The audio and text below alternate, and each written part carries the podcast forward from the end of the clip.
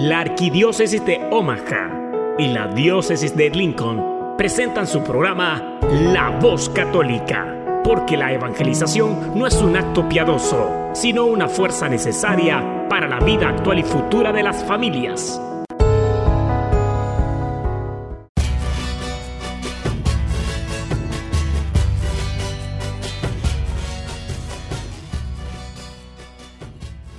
Hola, soy el arzobispo Jorge Lucas. Despónganse a escuchar la voz católica con un mensaje de fe y esperanza.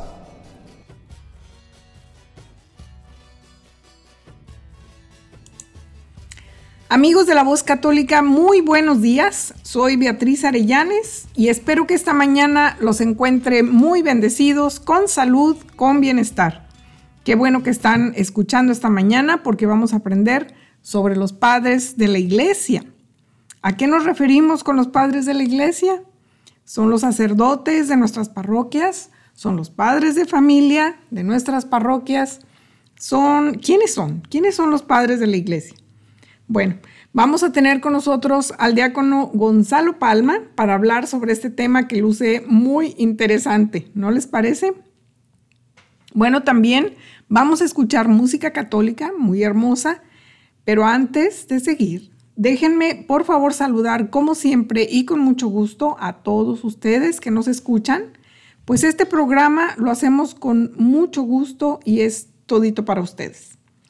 También saludamos a los papás, a los niños y los jóvenes de las escuelas católicas. Sepan que están en nuestras oraciones. Pedimos al Espíritu Santo y a nuestra Santa Madre María de Guadalupe que los acompañe durante todo este ciclo escolar que los inspire, que los guíe y que los proteja. En estos últimos días estuvimos celebrando algunas fechas muy importantes. El jueves 14 celebramos la exaltación de la Santa Cruz. Este día nos recuerda que en el año 320 Santa Elena, madre del emperador Constantino, viajó a Jerusalén a buscar la cruz en la que crucificaron a Jesús y que creen, pues la encontró. ¿Y cómo la identificó Santa Elena dentro de todas las cosas que debió haber habido en ese momento? ¿Cómo identificó que estos ah, vestigios pertenecían a la Santa Cruz? Pues em, cuando localizaron el lugar donde escondieron la Santa Cruz, había otras dos. Entonces, Santa Elena hizo que una mujer digna, una mujer que estaba en agonía, las tocara. Y al tocar la mujer, la Santa Cruz, se sanó súbitamente. Desde el descubrimiento, San Macario, Santa Elena y miles de fieles llevaron la cruz en procesión por las calles de la ciudad. Y posteriormente, el madero santo fue dividido en partes. Un fragmento fue enviado a Roma, otro a Constantinopla mientras que un tercero se quedó en Jerusalén. El trozo restante fue reducido a astillas, las que serán distribuidas por todas las iglesias del mundo. A estas reliquias se les denominó reliquias de la vera cruz, de la verdadera cruz. San Antonio Abad hacía la señal de la cruz cada vez que era atacado por el demonio y haciendo la señal de la cruz bastaba para que el enemigo dejara de atacarlo. Así que los cristianos adoptamos la costumbre de persignarnos para pedir la protección de Dios ante la presencia del mal y los peligros que nos acechan. También los católicos decimos, te adoramos Cristo y te bendecimos. Que por tu santa cruz redimiste al mundo. Y por otro lado, pues también celebramos el día de ayer a la bienaventurada Virgen de los Dolores. Este día conmemoramos los acontecimientos salvíficos a los que la Virgen estuvo estrechamente vinculada a su Hijo. Es la ocasión propicia para revivir el momento decisivo de la historia de, la salvación y para venerar a la Madre que compartió el dolor, el dolor de su Hijo, el Hijo de Dios, exaltado en la cruz por la salvación del mundo. Pues muy bien, queridas familias, continuemos. Así que si ya están peinados, los invito a que empecemos el programa escuchando esta canción. Se llama A los pies de la cruz y canta Rafael Moreno. Vamos a escucharla.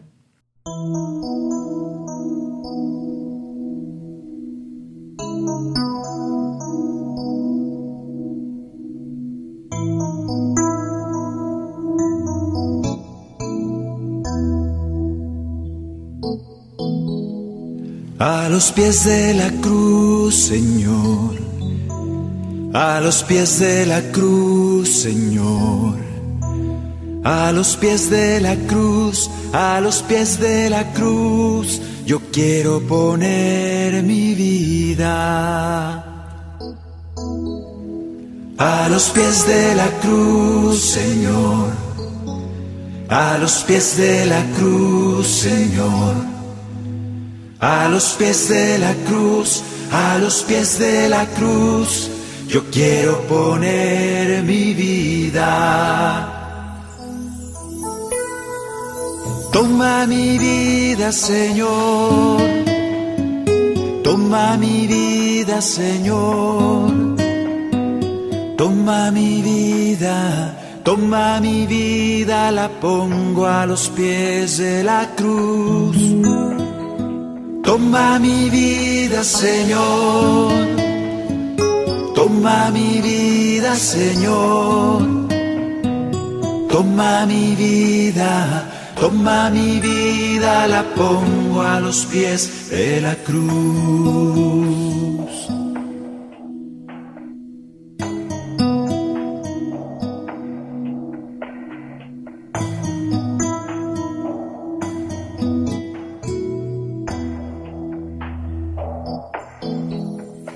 A los pies de la cruz, Señor. A los pies de la cruz, Señor. A los pies de la cruz, a los pies de la cruz, yo quiero poner mi vida. A los pies de la cruz, Señor. A los pies de la cruz, Señor a los pies de la cruz, a los pies de la cruz, yo quiero poner mi vida. Toma mi vida, Señor. Toma mi vida, Señor. Toma mi vida, toma mi vida, la pongo a los pies de la cruz Toma mi vida, Señor. Toma mi vida, Señor. Toma mi vida, toma mi vida, la pongo a los pies de la cruz. Toma mi vida, Señor. Toma mi vida, Señor.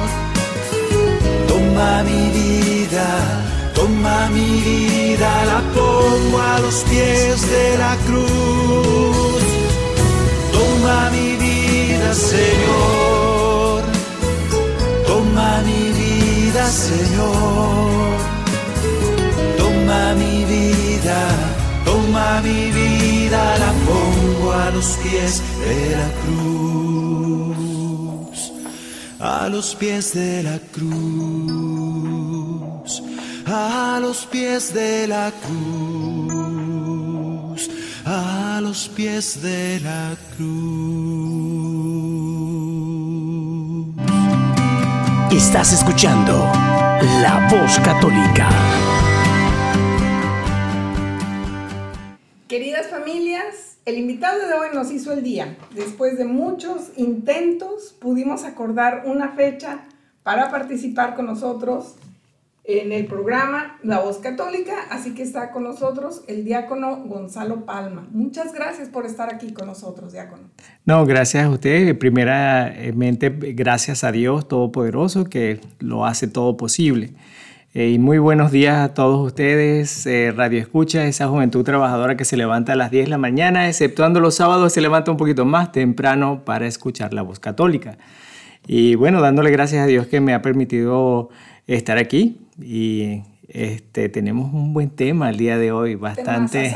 Pero primero platíquenos un poquito más, eh, diácono, eh, un poquito más de usted. Quiero que lo conozca todos los que nos están escuchando. Sé que tiene una gran audiencia de San José. Sí, Señor, gracias a Dios por la voluntad de, de Dios Padre y a través de del señor obispo, fui asignado a la parroquia de San José. Ya tengo dos años de ordenado. Me ordenó el día de San José, primero de mayo del 2021. Créeme que esa fecha nunca se va, me va a olvidar.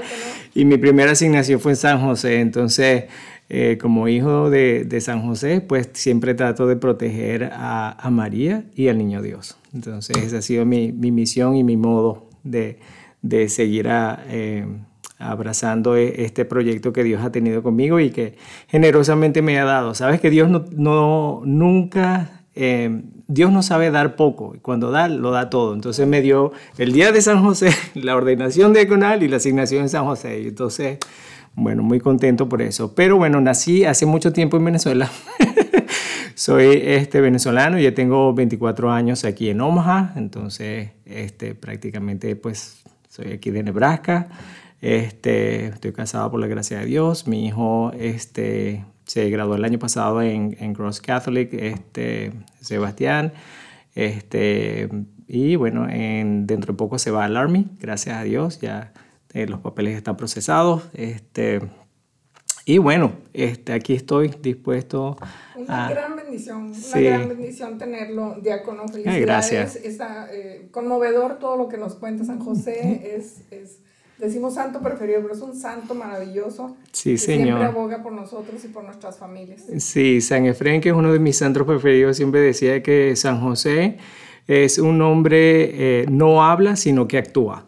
Eso, Entonces, así me gusta. Diácono, lo vi muy conmovido con la canción que acabamos de escuchar, A los pies de la cruz, de Rafael Moreno. Ay, ¿quién no se puede conmover de esa? Cuando eh, entramos y escuchamos esa eh, esa lírica y, meditamos en cada una de las palabras eh, ah, al pie de la cruz. Imagínate, el 14 de septiembre se celebra por la tradición eh, cristiana, en la Iglesia de Cristo se celebra y se conmemora una fiesta que es la exaltación de la cruz.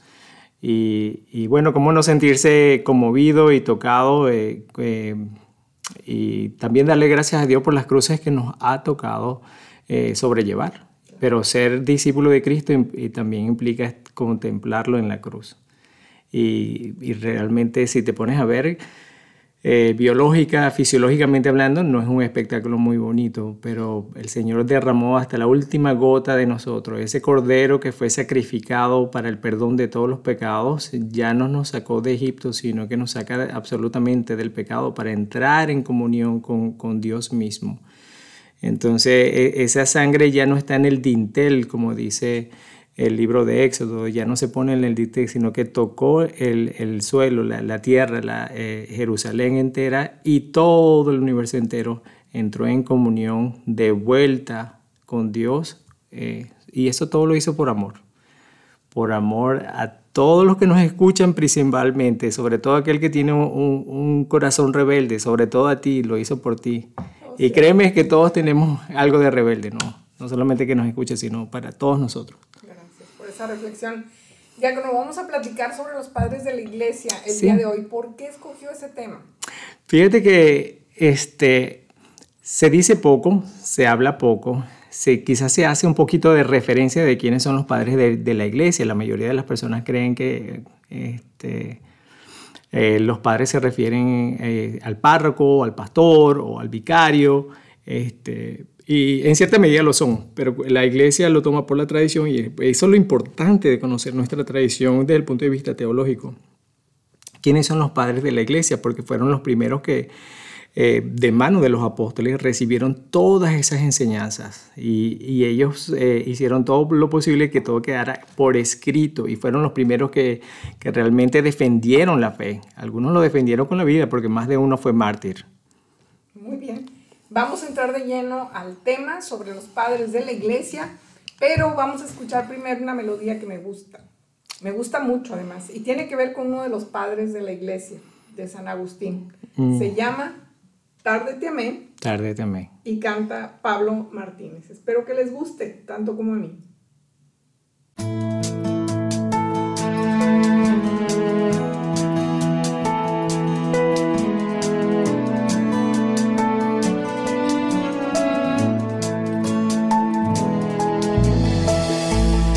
Yo me lanzaba hacia cosas hermosas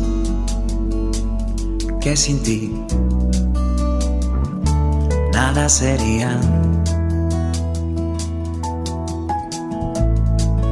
Tú estabas conmigo, quedabas, pero yo no.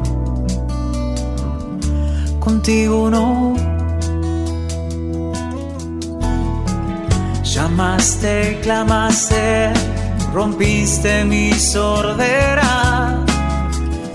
Brillaste y resplandeciste, fugaste mi ceguera.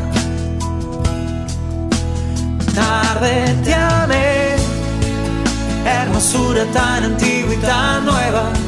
Yo te buscaba afuera y tú estabas dentro, muy dentro, tan dentro de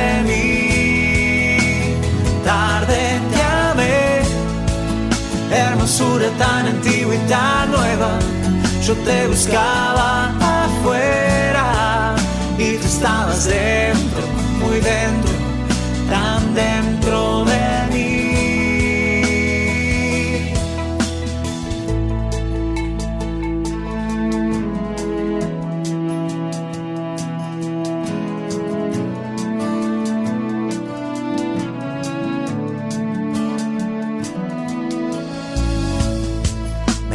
retenían las cosas preciosas que sin ti nada sería. Y tú estabas conmigo, quedabas, pero yo no. Contigo no. Exhalaste perfume y lo he respirado. Gusté de tu sabor y hambriento he quedado. Tarde te amé, hermosura tan antigua y tan nueva.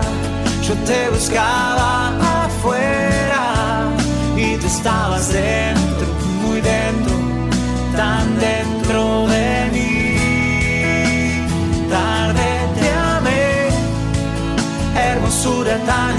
tan nueva. Yo te buscaba afuera y tú estabas dentro, muy dentro, tan dentro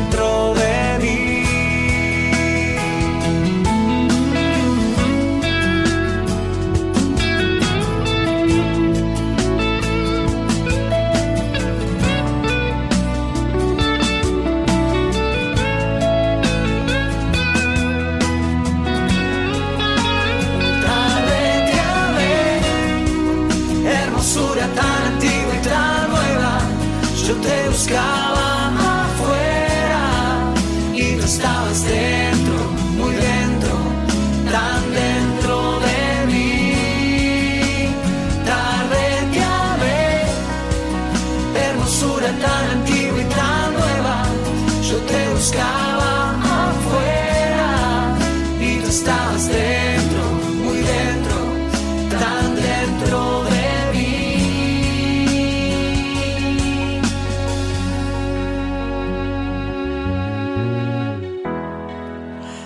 tocaste y abracé tu paz.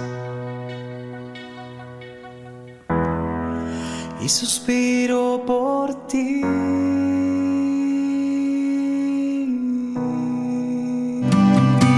Estás escuchando La Voz Católica.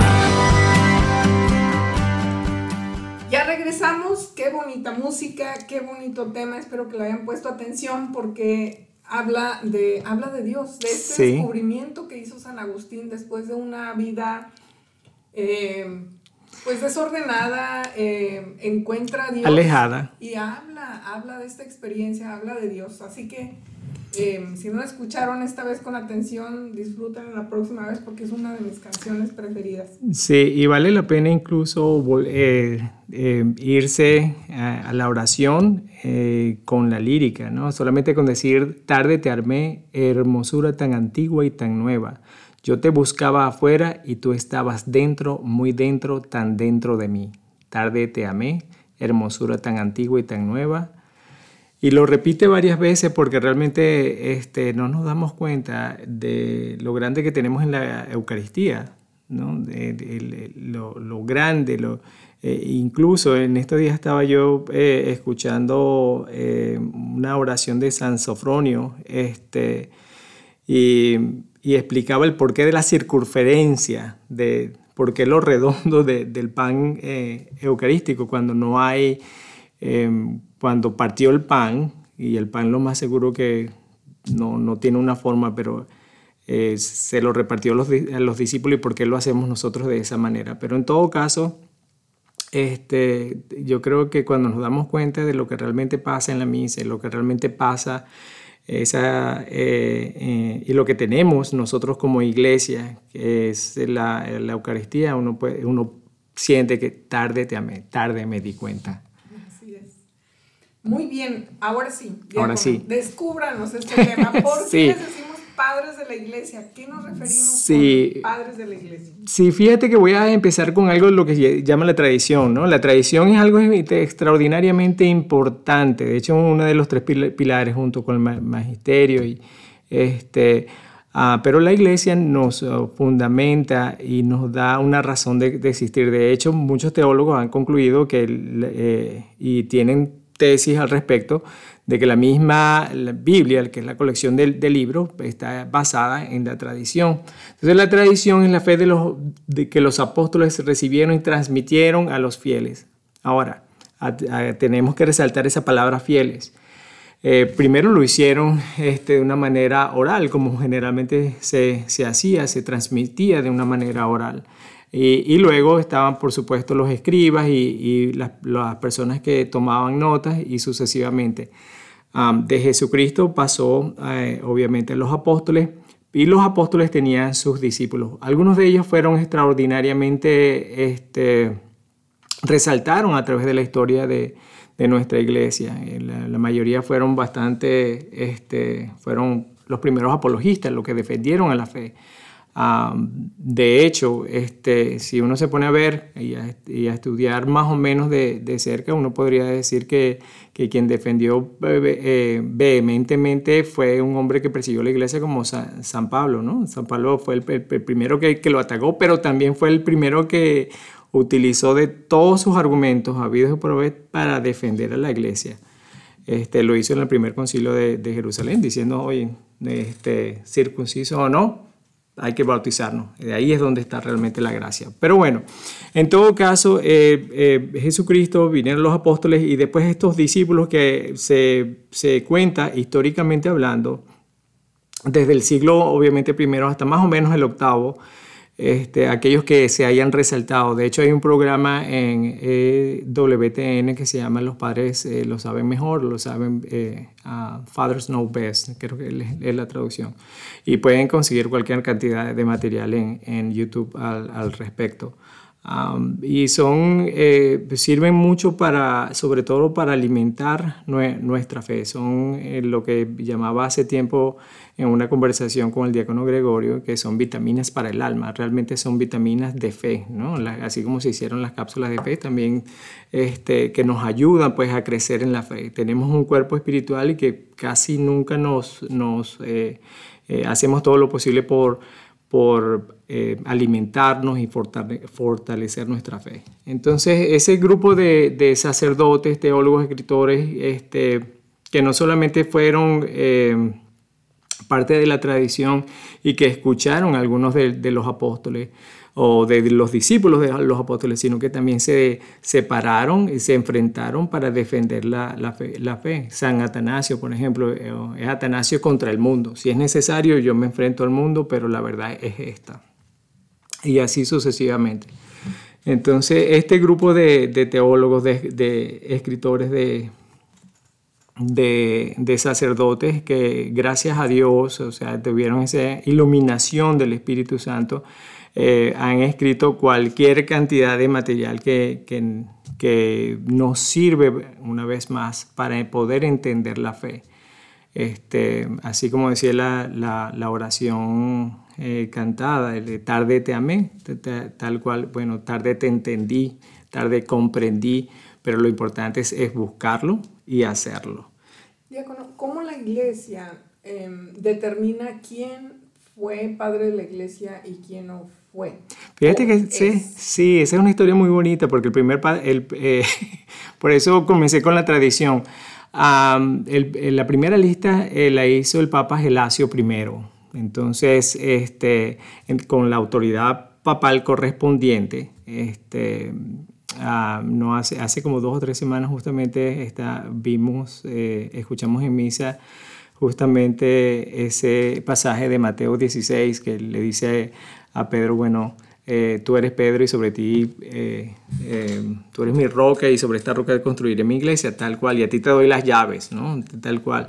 Este, y bajo esa tradición apostólica este, y papal, este, este Papa Gelasio I, este, eh, fue eh, como un faro de luz en ese tiempo de decir, bueno, estos son eh, los dictámenes y, las cartas y los escritos de este grupo de personas en la cual nosotros nos podemos fortalecer en, la fe. No son los únicos, no los no excluye mucho, pero estos son no solamente la- los primeros padres de la iglesia, sino los primeros también doctores de la iglesia, este, y, por lo general... em, para la época tenía un lenguaje relativamente eh, eh, sencillo, eh, sobre todo en las homilías, eh, cuando uno lee las homilías de San Efrén en Sirio, que es, que es mucho más venerado en la, iglesia oriental, algunos libros de, y algunas oraciones de orígenes pues, eh, en cuanto a la oración, son profundas, pero más que todo en las iglesias orien- orientales lo,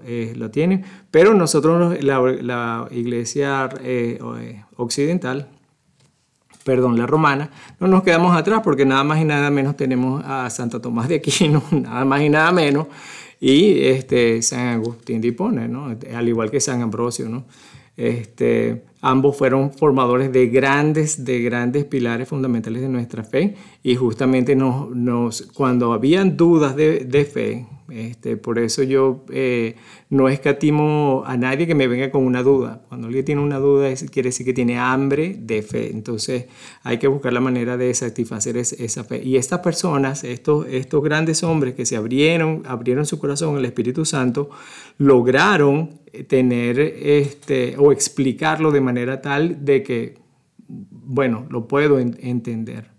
Hay misterios que todavía, eh, el, el misterio de la, de la encarnación, y ahorita que estábamos hablando antes de comenzar el programa justamente el misterio de, de la pasión de Cristo, ¿no? es, es difícil entenderlo, pero hay este, documentos, homilías, oraciones que nos ayudan a tener esa, esa conexión íntima eh, y, y consolidar nuestra base de fe en Cristo. Una de las cosas que pudieran considerarse, porque los escritos, bueno, la tradición viene, eh, se transmite de, de persona a persona, empiezan a escribirse, eh, a, doc- a documentarse, nacen los libros, nacen los evangelios, pero a través del mundo tanta gente que ha escrito eh, sobre la iglesia y lo, todo lo que nos llega eh, puede generar confusión.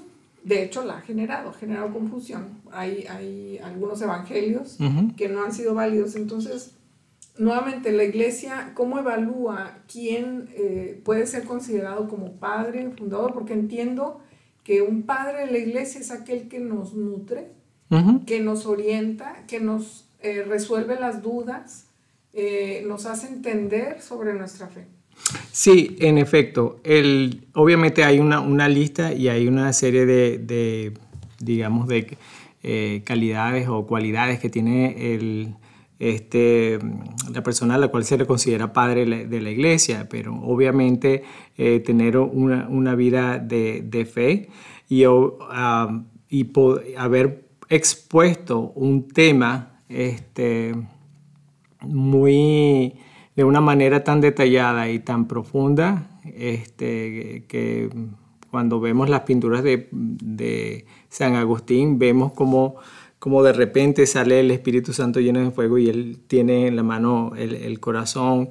Este, en estos días que estamos eh, celebrando el, el día de San Juan Crisóstomo, este, que es el, el padre de los predicadores, tuvo una, una, lengua fenomenal. Este, eh, durante ese periodo de tiempo que, fue de, primero combatir, el eh, combatir espiritualmente, hablando eh, el hecho de que el imperio romano pues degollaba, este, mataba a cualquier cristiano y este, sin embargo ellos seguían defendiendo la fe y también tenía la persecución misma de otras este, organizaciones religiosas, ¿no? De, de, aquel tiempo. Pero para ser padre de la iglesia, obviamente eh, tiene este, que tener eh, el certificado, por decirlo así, de que su eh, predicación entra dentro del magisterio y las enseñanzas de la iglesia, que por supuesto esté dentro de, y eso en términos eh, muy generales, ¿no? Eh, para esto incluso los seminaristas te este, dicen que son dos años de estudio solamente de, hablar sobre los padres de, la iglesia, nosotros lo vamos a resumir en 20 minutos, pero es, tiene, son herederos de de alguna escuela eh, filosófica, por determinarlo de alguna manera, para que tengamos una idea de, de algunos de los este, apóstoles eh, o un discípulo, discípulo cercano este, de los apóstoles. Por ejemplo, la iglesia copta, copta este, una vez que se estableció fuertemente en Alejandría y fue a través de San Marcos, de, este, Ah, y todos sabemos que aunque está en el Evangelio, todos sabemos que no fue un, apóstol, fue el, discípulo de, Pedro. Entonces, pues nadie negaba de sus enseñanzas, nadie lo ponía en duda. Ahora, sin embargo, no se, toca a él como padre de, la iglesia, pero sí formó varios a través de la escuela que él formó. Este, eh, eh, eh, personas como de, la talla de, de Cirilo de Alejandría que fue un hombre de fe, defendió la iglesia, lo hizo con, con, con bastante caridad, es decir, con ese amor este, extremo. y, y, tuvo eh, razonamientos eh, eh, de lógicos, formales, teológicamente bien fundamentados para defender las, las, herejías de, de, aquel tiempo, bien sea el arianismo o cualquier otra herejía fueron los primeros que defendieron a la iglesia de cualquier tipo de herejía y lo hicieron de una manera magistral, tan clara que no hubo duda alguna de lo que se, se estaba documentando, si Cristo o no era este verdadero Dios y verdadero hombre. Por eso que hace un momento cuando estábamos hablando eh, del credo, este, justamente nosotros en el credo niceno lo decimos en misa que dice Dios de Dios, luz de luz, Dios verdadero de Dios verdadero engendrado, no creado de la misma naturaleza del Padre. Y, lo de, y yo en lo particular, yo me, lo digo con, con, tanta concentración y tanta alegría porque todos los padres de la iglesia, eh, antes y después del, del, de ese concilio, este, para decir esas palabras, eh, mucha gente murió. Literalmente mucha gente murió y mucha gente le tocó defender eso, de, defenderlo, eh, para que no hubiese duda alguna de que Cristo, nuestro Señor y Redentor Jesucristo, es el Salvador del mundo, es el verdadero Dios y verdadero hombre. Entonces, en términos muy, muy rapiditos, obviamente los padres de la iglesia son este, aquellos de un periodo de tiempo, por la tradición lo dice, el primero al, siglo más o menos eh, octavo, eh, después de Cristo, eh, con, eh, cuya certificación de, y, habilidad de, defender la, fe eh, no, se ha cuestionado. Hay una lista inmensa, este, de ahí de hecho viene una lista de doctores de la iglesia, se derivan muchos doctores de la, de la iglesia, pero hay este, um, padres este, de los padres de Capadocia, ¿no? San, Gregorio eh, eh y todo, e, todos esos padres también se, hay una lista por regiones también, este, pero de una u otra forma ellos han sido este, eh, pastores de seguidores de Cristo que han puesto, eh, han dado su, su, vida y han dado unos escritos eh, extraordinarios para defender este, la fe. Y eso este, está a lo largo de la historia. Podemos nombrar como Atanasio de, Alejandría, Basilio el Grande, eh, una vez más Gregorio Nacianceno, Juan, eh, San Juan Crisóstomo, eh, que tiene un, tuvo un, verbo, y las oraciones de él son extraordinariamente bellas, no puedo decir otra cosa sino eso. Este, San Ambrosio, San Agustín, San Gregorio Magno, por supuesto, y este, eh, uno de mis preferidos, San Efrén, el sirio. Y lo voy a decir rapidito porque él, tiene una, manera muy tan, tan bella de, escribir en y de describir a Dios de una manera tan hermosa que este, así como Dios eh, fue al monte, Dios Hijo fue al monte a orar y a elegir sus discípulos, así el Señor se, se aísla y en oración nos elige a nosotros en Cristo. Entonces ya solamente con decir eso, con pensar eso, a mí nunca se me hubiese ocurrido pensar algo así. Y, y eh, pensar en ese sentido, creo que este, vale la pena leer y cultivar nuestra fe a través de los padres de la iglesia. Muy bien, entonces son todos estos eh, padres de la iglesia, son todos estos que han pavimentado el camino por el cual ahora podemos avanzar confiados porque nos han dado referencia, han estado en el frente de, nuestra iglesia, pavimentando el, el piso para, para la iglesia que somos hoy. Vamos a ir a la última pausa musical antes de cerrar el programa. Y tenemos a la hermana Glenda, y es sobre un escrito, es una gran, gran reflexión, sencilla pero muy profunda que nos dejó Santa Teresa de Ávila, también doctora de la iglesia. Así que vamos a escucharla, espero que la disfruten.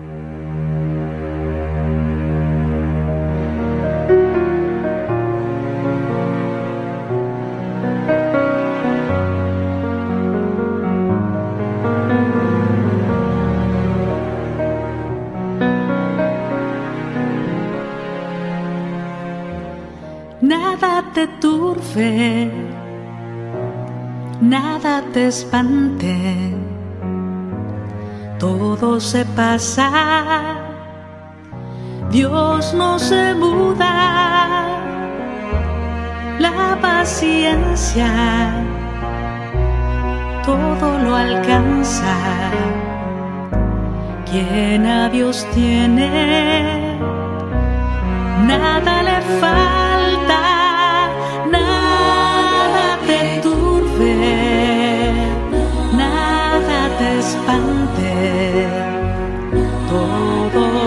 Todo se pasa, Dios no se muda, la paciencia todo lo alcanza, quien a Dios tiene, nada le falta, solo Dios basta. Solo Dios basta, solo Dios basta, solo Dios basta,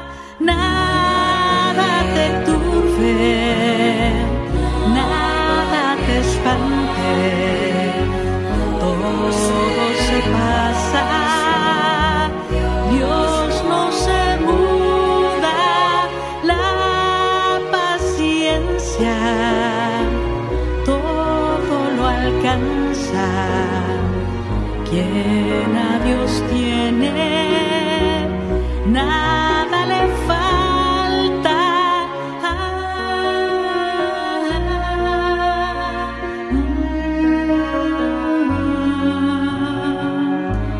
Todo se pasa, Dios no se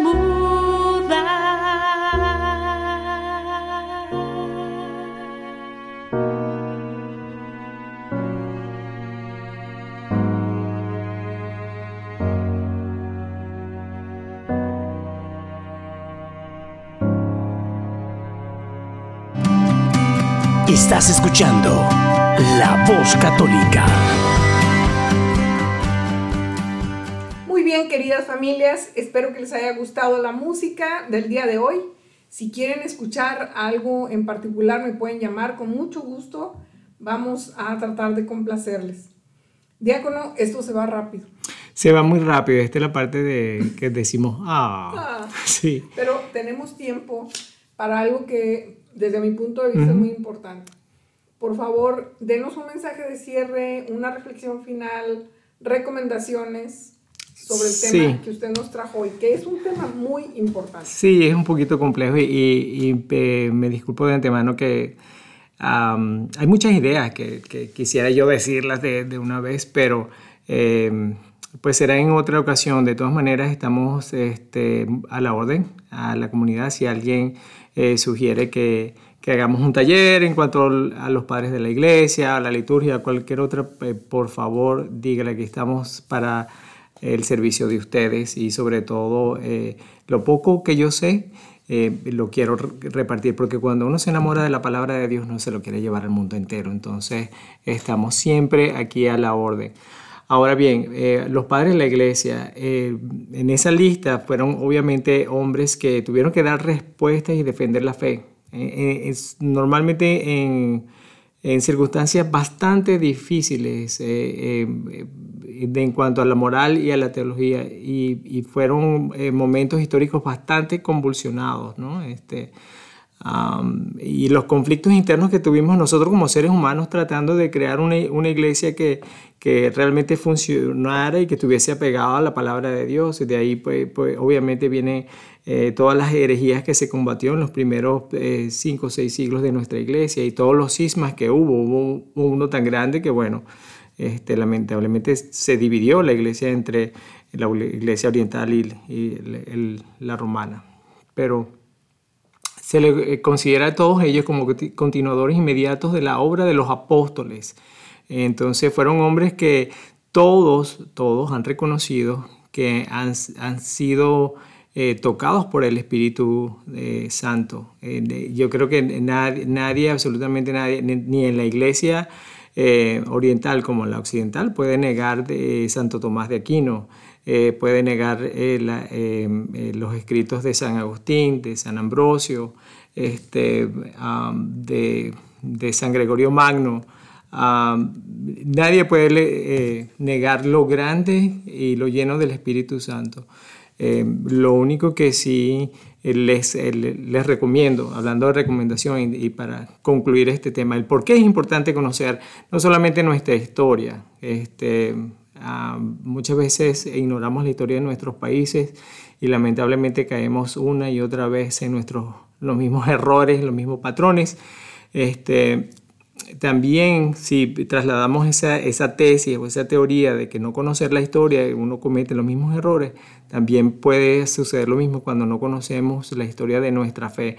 No solamente para conmemorar fechas ni, ni este, simple y llanamente para seguir lo que dice la iglesia, sino para conocer a Dios y tener esa relación eh, íntima, eh, una relación eh, consolidada y, estar en, contacto con Dios. Entonces hay una frase de San Agustín que me gusta mucho.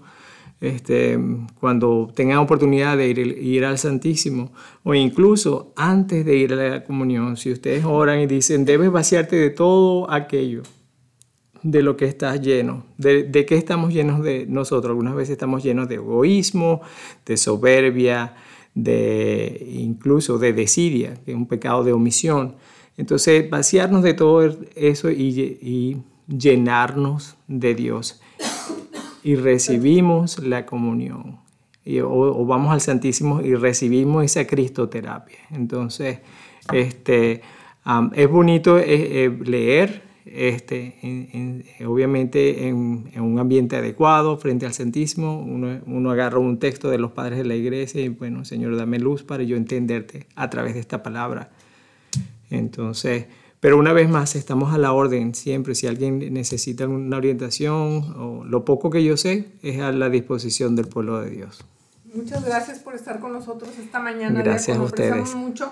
Está usted en la parroquia de San José, entonces Sí. puede la gente pasar por ahí. Por supuesto. Pedir información y demás. Lo que quiera contactarme eh, después de misa. no durante la misa. después de misa, claro que sí. Este, Eh, y eh, por cierto, estoy muy contento este año. Ha sido una, una labor más o menos titánica porque he tenido que ajustar muy, mm, eh, mi horario de trabajo, pero este, gracias a Dios, eh, eh, el Señor me ha encomendado un grupo de jóvenes de, para la confirmación. Y le pido a todos ustedes que oremos por nuestros jóvenes, sobre todo aquellos que van a confirmar, porque ellos son el futuro de nuestra iglesia, ellos son los futuros padres de nuestra iglesia. Que Dios mediante tengamos un, imagínate, un hijo de nosotros, un sobrino, un familiar o alguien que salga de nuestra comunidad, que salga este sacerdote y que logre eh, que, eh, no por, por el ego, pero que, que, se llene tanto del Espíritu Santo que pueda, como yo he visto y he sido testigo de muchos eh, sacerdotes, de tener esa, esa luz y esa manera tan extraordinariamente bella de atender al pueblo y saciar nuestra hambre de, de conocimiento de Dios. Muchas gracias. Gracias por todo. Estamos muy bendecidos, diácono, de tenerlo a usted. La gloria para Dios. Donde seguramente también eh, ha dado muchos frutos a través de este grupo de jóvenes apoyándolos. La juventud es del interés de muchos y, y, bueno, me declaro una de ellas. Y precisamente por eso, Diácono, últimamente hemos estado afuera, hemos estado en el radio. Ayer estuve en la Escuela de Santos Pedro y Pablo, Ana me acompañó, informando a los padres de familia sobre una ley de becas de oportunidad. Es la ley LB 753. Esta información es importante comentarla porque es una ley que va a, a, darle a los papás la oportunidad de elegir la escuela que mejor les sirve a sus niños. Después de muchos años de estar trabajando en esta ley como iniciativa de ley, eh, finalmente eh, los legisladores la aprueban. Mm. Es un evento histórico. Nebraska es el último estado en Estados Unidos en proceder y darle la facultad que por naturaleza los padres de familia ya tienen uh -huh. de elegir en dónde educan a sus hijos.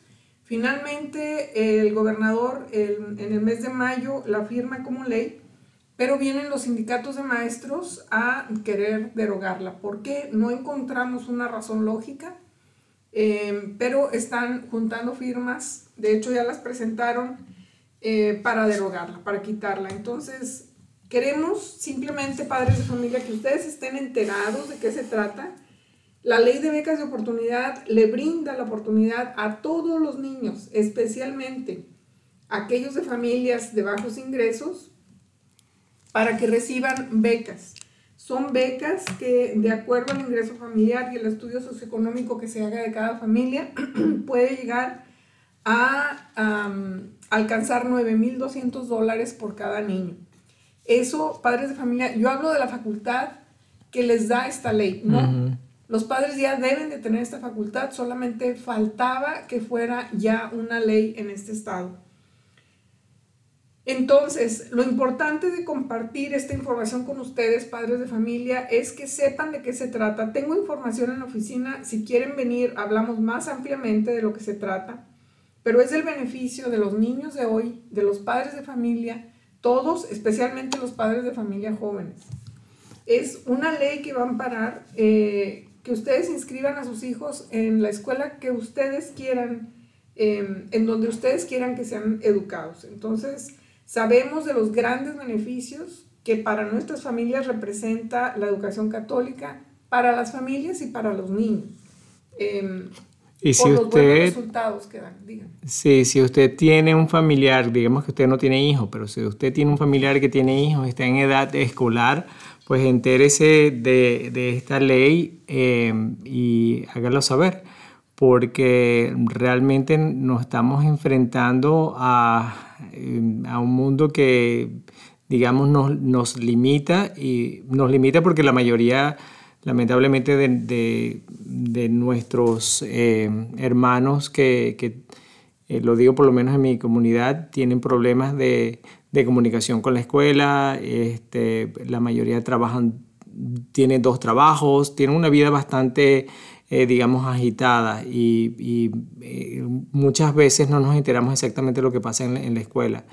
Uh, y no lo digo obviamente por crítica, lo, lo, digo es que como un señalamiento que yo lo he vivido, lo he visto eh, y quisiera pues que, que los, eh, todos nuestros jóvenes tengan la oportunidad y nosotros como padres poder decir, esto es lo que le conviene a mi familia, esto es lo que le conviene a mi hijo y yo decir dónde puede estudiar y qué beneficios tenga y a qué, a qué escuela va y todo lo referente a esta ley. Exactamente. Entonces, por favor, infórmense. Aquí tengo la información si quieren pasar a saludarnos.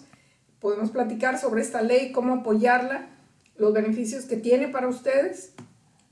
Em, y pasando al segundo tema, y bueno, más bien continuando con el tema. Ok. Padres de familia, este fin de semana visité la misa en español de Santos Pedro y Pablo. Voy a visitarlos en San Francisco de Asís y San, San Bridget este domingo y después paso a saludar en la parroquia de San José. Ah, bueno, ya te esperamos de verdad. sí, claro. bueno, en la misa decíamos, fíjese qué interesante, decíamos, pues ¿quién fue a la escuela de padres? No, pues no, nadie, no hay escuela para padres, decía yo. Entonces, no podemos olvidar que necesitamos de la gracia de Dios para educar a nuestros niños, para educarlos en la fe, para formarlos como hijos de Dios, porque son hijos de Dios, nada más nos los prestan tantito. Sí, y no solamente tenemos la gracia de, y la inteligencia de Dios, sino la paciencia a veces. La paciencia a veces de, de Dios de, de- de poder este, sostener y llevar una familia para bien. Sí, entonces necesitamos de la gracia de Dios que nos dé la sabiduría, la fortaleza. Como decía ahorita el diácono, hacer frente a esta cultura anticristiana que normaliza las patologías, que destruye a la familia y el alma de nuestros jóvenes, los más vulnerables. Bueno, la educación católica, padres de familia, es parte del ministerio de nuestra iglesia. Es donde se educa a los estudiantes en la fe, en los valores cristianos, donde se forma la moral, la moral que los va a guiar cuando están tomando decisiones. Padres de familia, las escuelas católicas son sus grandes aliados. Cada año organizamos una sesión informativa en español para que todos ustedes, si tienen estudiantes de sexto y séptimo grados, sexto, séptimo y octavo grados, em, vengan y se informen de todas las opciones que tenemos en High School Católicos. Tenemos ocho High School Católicos en la Arquidiócesis de Omaha, específicamente en la ciudad de Omaha y zona eh, metropolitana. Van a estar presentes cada uno de los representantes de las escuelas para que los conozcan. Vamos a tener toda la información que se necesita para inscripciones, para becas y todo lo demás. Los espero el 16 de octubre a las 6 de la tarde en el Centro Pastoral Tepeyac. Estamos en la calle Q y la 36. Anoten por favor la fecha y la hora y no falten. Si van a tomar decisiones, tomen decisiones cuando estén bien informados. Los espero el 16 de octubre a las 6 de la tarde en el Centro Pastoral Tepeyac. Pueden hablarnos al 402-557-5570. Nuevamente, 402-557-5570. Siempre nos da muchísimo, muchísimo gusto eh, recibirlos. Nos da mucho gusto servirlos. Llamen por favor, los esperamos. No falten, esta sesión es para ustedes. La preparamos con mucho esmero. Y em, pues bueno, ya se nos fue el tiempo, ya nos vamos. Pronto regreso, hasta entonces van a estar presentes en mis oraciones. Nos vamos a despedir con nuestro grito de guerra, Viva Cristo Rey, pero nos va a despedir con una oración. Por favor, diácono. Sí, este, también quisiera, hay una cosa que tenía en mi corazón y, se me pasó decirlo varias veces, pero no, no hubo duda que ningún padre de la iglesia haya resuelto. Este, no veamos la duda de fe como para castigarnos o que algo que sea malo. Eh, al revés, que ese, ese es, es- eh, hambre de conocimiento y de fe. Entonces, bueno, nos despedimos en el nombre de Dios diciendo una pequeña oración, en el nombre del Padre, del Hijo, del Espíritu Santo. Amén. Bendito y alabado sea Padre Santo. Te damos gracias, Señor, porque del costado de tu Hijo salió la iglesia y de esta iglesia nos dio ese río inmenso de tu misericordia y de amor. Y a través de, ese amor es que encontramos las palabras que tú has puesto en los labios de los padres de la iglesia y de cada uno de nuestros sacerdotes. Bendice, Señor, a nuestros sacerdotes, especialmente los de esta arquidiócesis y aquellos que vienen detrás de ellos, aquellos niños y jóvenes que tienen es, esa hambre y sed de ti, Señor, porque sé que tu generosidad y tu amor es grande y que nunca nos vas a dejar sin la Eucaristía. Te pedimos, Señor, que nos bendigas en el nombre del Padre, del Hijo y del Espíritu Santo. Amén. Hasta pronto. La arquidiócesis de Omaha y la diócesis de Lincoln presentaron su programa la voz católica. Porque la evangelización no es un acto piadoso, sino una fuerza necesaria para la vida actual y futura de las familias. Gracias por escuchar la voz católica.